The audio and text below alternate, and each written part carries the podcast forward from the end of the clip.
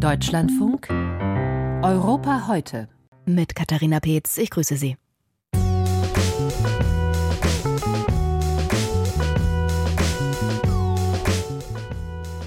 Debatte über Antisemitismus in der Labour Party. Wieso die Positionierung im Gazakrieg für die Arbeiterpartei in Großbritannien zum Drahtseilakt wird. Außerdem, was lange währt. Nach der Zustimmung aus Ungarn steht der NATO-Beitritt Schwedens kurz bevor. Was das für die Stärke des Militärbündnisses bedeutet, erklären wir gleich. Und Prozess gegen die Drogenmafia. In den Niederlanden wird das Urteil in einem der längsten Strafprozesse des Landes erwartet.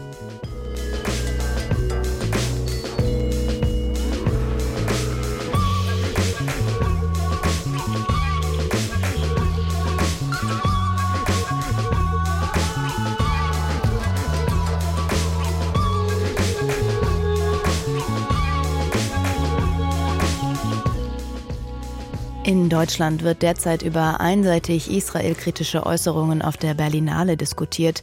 Der Vorwurf des Antisemitismus steht im Raum.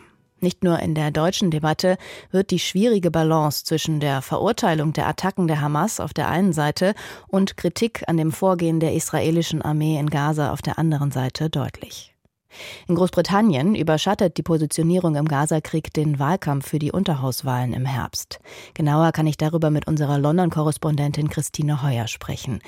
Frau Heuer, bei einer Abstimmung im Unterhaus zum Gazakrieg gab es vergangene Woche zu einem regelrechten Tumult, weil der Parlamentspräsident das Abstimmungsverfahren verändert hat. Was zeigt dieser Vorfall über die Rolle, die das Thema Nahost in der britischen Politik und im Wahlkampf gerade spielt? Naja, das zeigt, dass das Thema die Politik, auch die Gesellschaft übrigens zunehmend spaltet. In London demonstrieren seit Monaten Hunderttausende Pro-Palästinenser. Es gibt in Großbritannien fast vier Millionen Muslime. Das sind immerhin sechseinhalb Prozent der Bevölkerung. Also deren Stimmen sind wichtig bei Wahlen. Und das nutzen die pro-palästinensischen Demonstranten gerade bei der Abstimmung am Mittwoch. Da waren 3000 von ihnen äh, vor dem Parlament, haben das Unterhaus von außen belagert. Sie haben Druck gemacht, damit die Abgeordneten für einen Waffenstillstand in Gaza stimmen. Und jetzt gucken wir rein in den Sitzungssaal. Da gab es zwei Anträge für einen Waffenstillstand, einen von der schottischen Nationalpartei und einen etwas schwächeren von Labour. Und normalerweise hätte nur der Antrag der SNP zur Abstimmung gestanden, dann hätten auch Labour-Abgeordnete für diesen Antrag einer fremden Fraktion gestimmt, ein Problem für die Partei.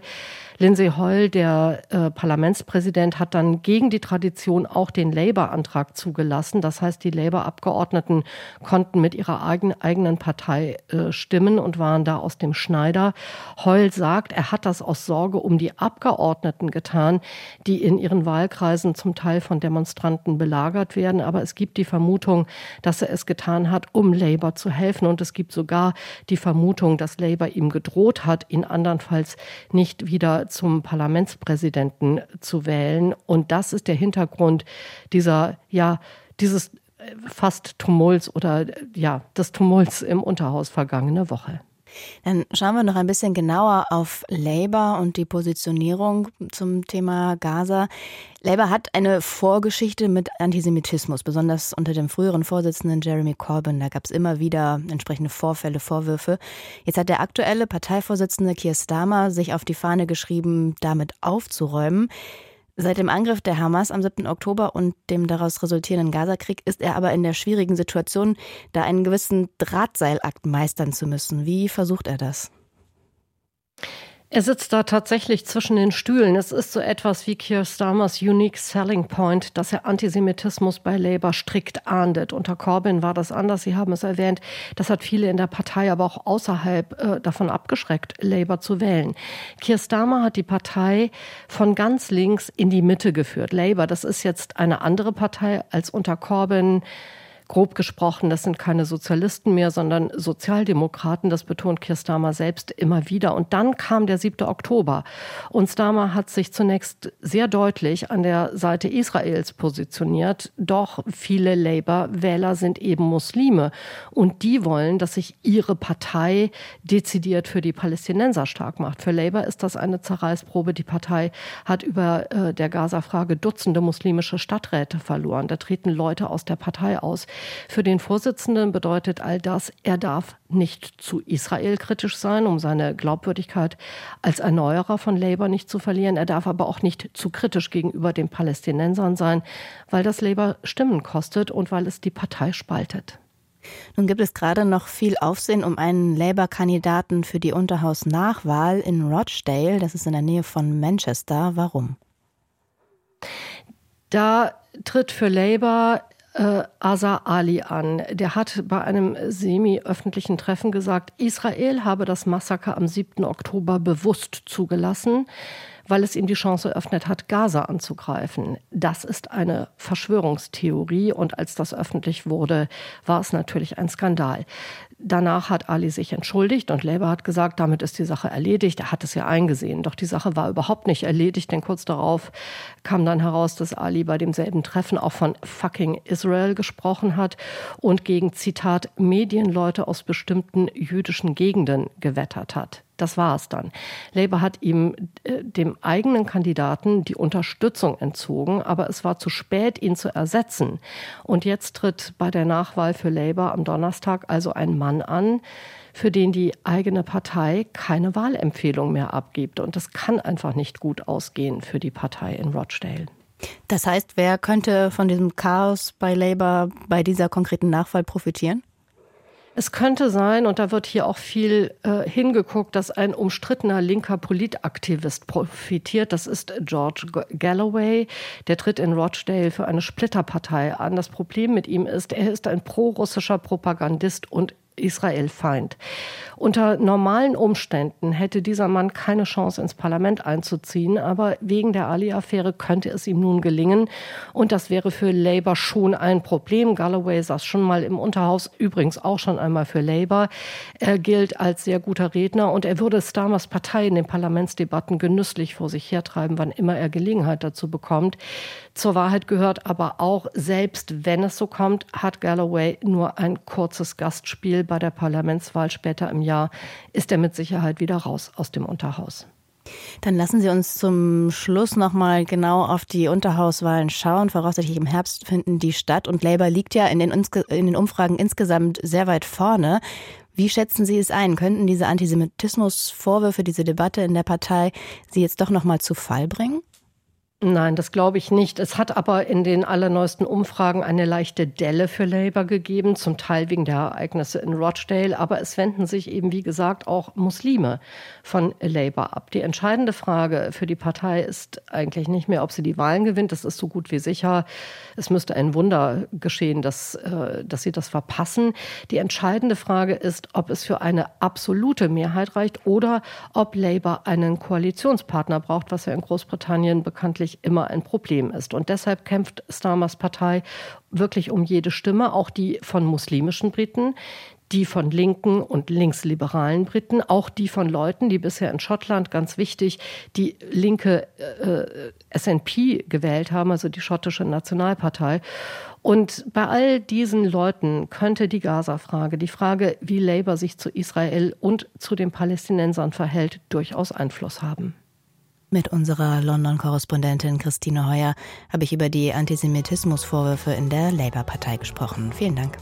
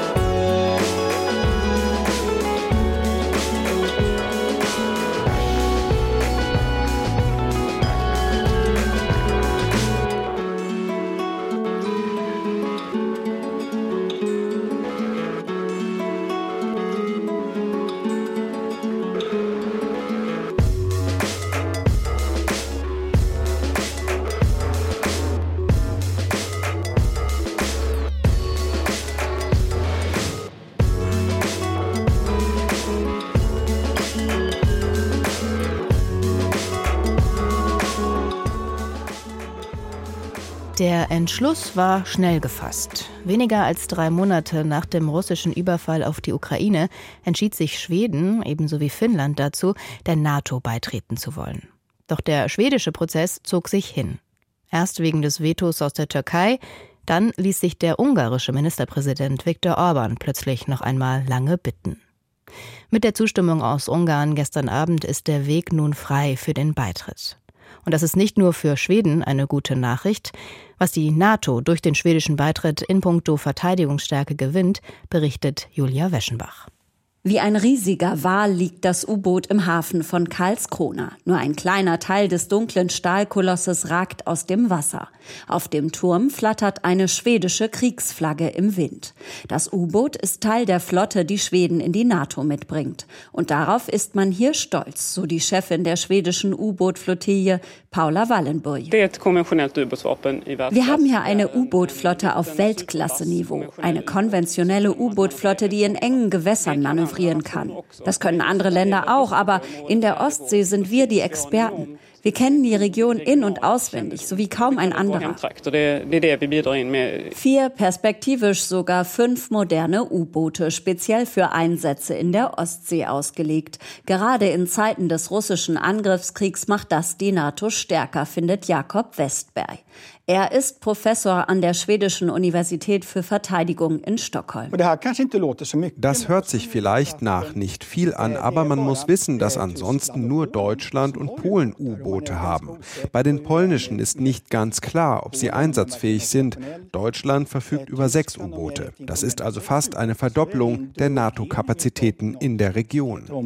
Die Ostsee ist flach, das Wasser trüb. Deshalb ist sie schwer zu überwachen besonders im Alleingang. Flottillenchefin Wallenburg und ihr Team setzen deshalb künftig vor allem auf eine gute Zusammenarbeit mit Deutschland.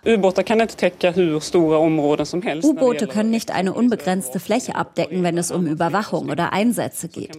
In Zusammenarbeit können wir Feinde besser daran hindern, hier zu operieren. Man könnte sich vorstellen, dass wir in Zukunft in verschiedenen Bereichen zusammenarbeiten werden. Details will Wallenburg noch nicht verraten. Auch schon in den vergangenen Jahren hat Schweden beispiellos eng mit der NATO kooperiert, aber eben nicht als Mitglied. Nach dem Einmarsch Russlands in die Ukraine vor zwei Jahren reichten die Skandinavier zeitgleich mit Finnland ihren Aufnahmeantrag ein. Doch Schweden musste lange um das Okay der Mitgliedsländer Türkei und Ungarn kämpfen. Dabei profitiert die NATO nicht nur von den schwedischen U-Booten und der starken Marine und Luftwaffe. Auch geopolitisch sei Schweden für das Bündnis ein wichtiges Puzzlestück, sagt Militärforscher Jakob Westberg. Die regionale Verteidigungsplanung der NATO wird viel einfacher, wenn sie die schwedischen Ressourcen und das schwedische Territorium im vollen Umfang berücksichtigen kann. Die baltischen Staaten und Polen seien nach Schwedens Beitritt viel besser zu schützen. Verstärkung und Ressourcen könnten künftig künftig schneller im Ostseeraum transportiert werden. Und für Russland werde es schwieriger, diesen Teil der Ostsee zu isolieren, sagt Westberg.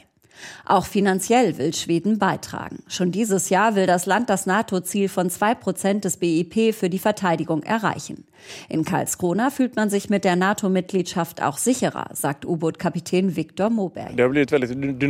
Die Ostsee war schon immer ein herausforderndes Umfeld, aber in der aktuellen Situation ist alles noch unvorhersehbarer geworden. Äh, Julia Weschenbach berichtete darüber, was Schweden mit in die NATO bringt. Bye.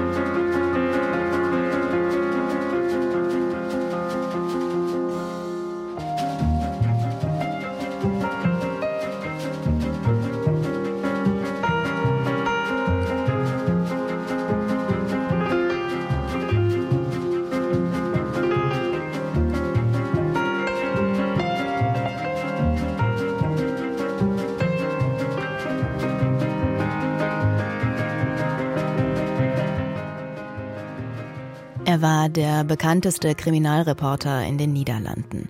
Peter de Vries recherchierte unter anderem zur Drogenmafia. 2021 wurde er auf offener Straße in Amsterdam erschossen. Der Prozess gegen die mutmaßlichen Täter wurde Anfang des Jahres neu aufgerollt. Heute wird außerdem ein Urteil gegen Mitglieder der Drogenbande, die mutmaßlich in die Ermordung von de Vries verwickelt war, gefällt. Seit sechs Jahren läuft einer der größten Strafprozesse in der Geschichte der Niederlande. Ludger Kaczmierzak berichtet. Nach sechs Jahren und 142 Sitzungstagen geht im Hochsicherheitsgericht von Amsterdam-Ostorp einer der größten und spektakulärsten Strafprozesse der niederländischen Justizgeschichte zu Ende. Zumindest vorläufig, sagt der Strafrechtler Sven Brinkhoff. Jeder, der mit diesem Prozess zu tun hatte, die Juristen, aber auch die Hinterbliebenen der Opfer sind froh, dass dieser Prozess zu einem Ende gebracht wird. Er wird ja auch als der hässlichste Strafprozess aller Zeiten bezeichnet. Und es ist gut, dass jetzt juristisch ein erster Schlussstrich gezogen wird. Natürlich wird eine Berufung kommen, aber erstmal ist das ein wichtiger Schlusspunkt. Auf der Anklagebank sitzen der 2019 in Dubai festgenommene Ridwan Tachi und 16 mutmaßliche Komplizen. Gemeinsam sollen sie in internationale Drogengeschäfte verwickelt sein. Doch in diesem Prozess geht es nicht um den Handel mit Kokain, sondern um sechs Auftragsmorde, vier versuchte Morde und die Vorbereitung weiterer Anschläge zwischen 2015 und 2017. Die Bande sei eine gut geölte Tötungsmaschine, so die Staat Staatsanwaltschaft. Sie forderte in ihrem Schlussplädoyer für Tachi und fünf weitere Angeklagte lebenslange Haftstrafen, in den übrigen Fällen fünf bis 26 Jahre Gefängnis. Levens zijn verwoest. Nicht alleen de levens van de slachtoffers. Leben wurden zerstört. Nicht nur die Leben der Opfer, auch die Leben der Hinterbliebenen. Es ist schockierend zu sehen, wie die Verdächtigen ihre Freude über einen gelungenen Mord in Chats geteilt haben. Mit Ausrufen wie Wupp Wupp und anderen Äußerungen. Ein Menschenleben wurde behandelt wie ein Wegwerfartikel. Menschenleben behandelt als ein Wegwerfartikel. Auch als der Prozess schon läuft, geht das Morden weiter. Im Visier der Täter ist das Umfeld des Kronzeugen Nebel B. Erst wird dessen Bruder auf offener Straße erschossen, dann Nebels Anwalt und im Sommer 2021 fällt Peter R. de Vries, Hollands bekanntester Kriminalreporter, einem Anschlag zum Opfer.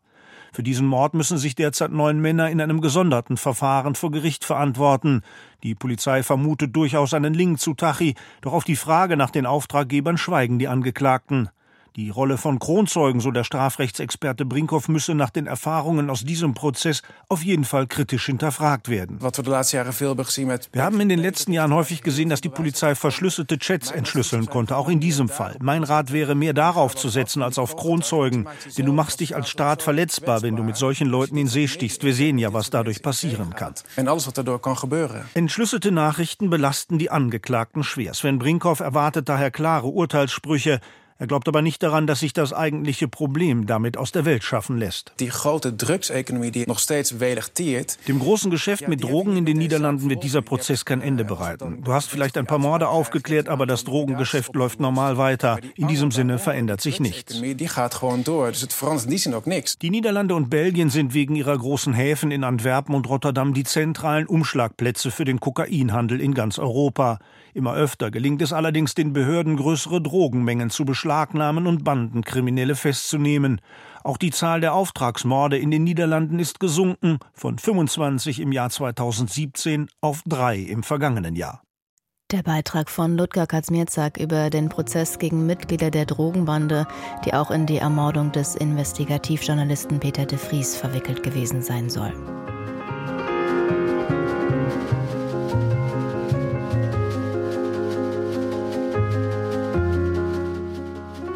Das war Europa heute. Ich bin Katharina Peetz. Danke fürs Zuhören.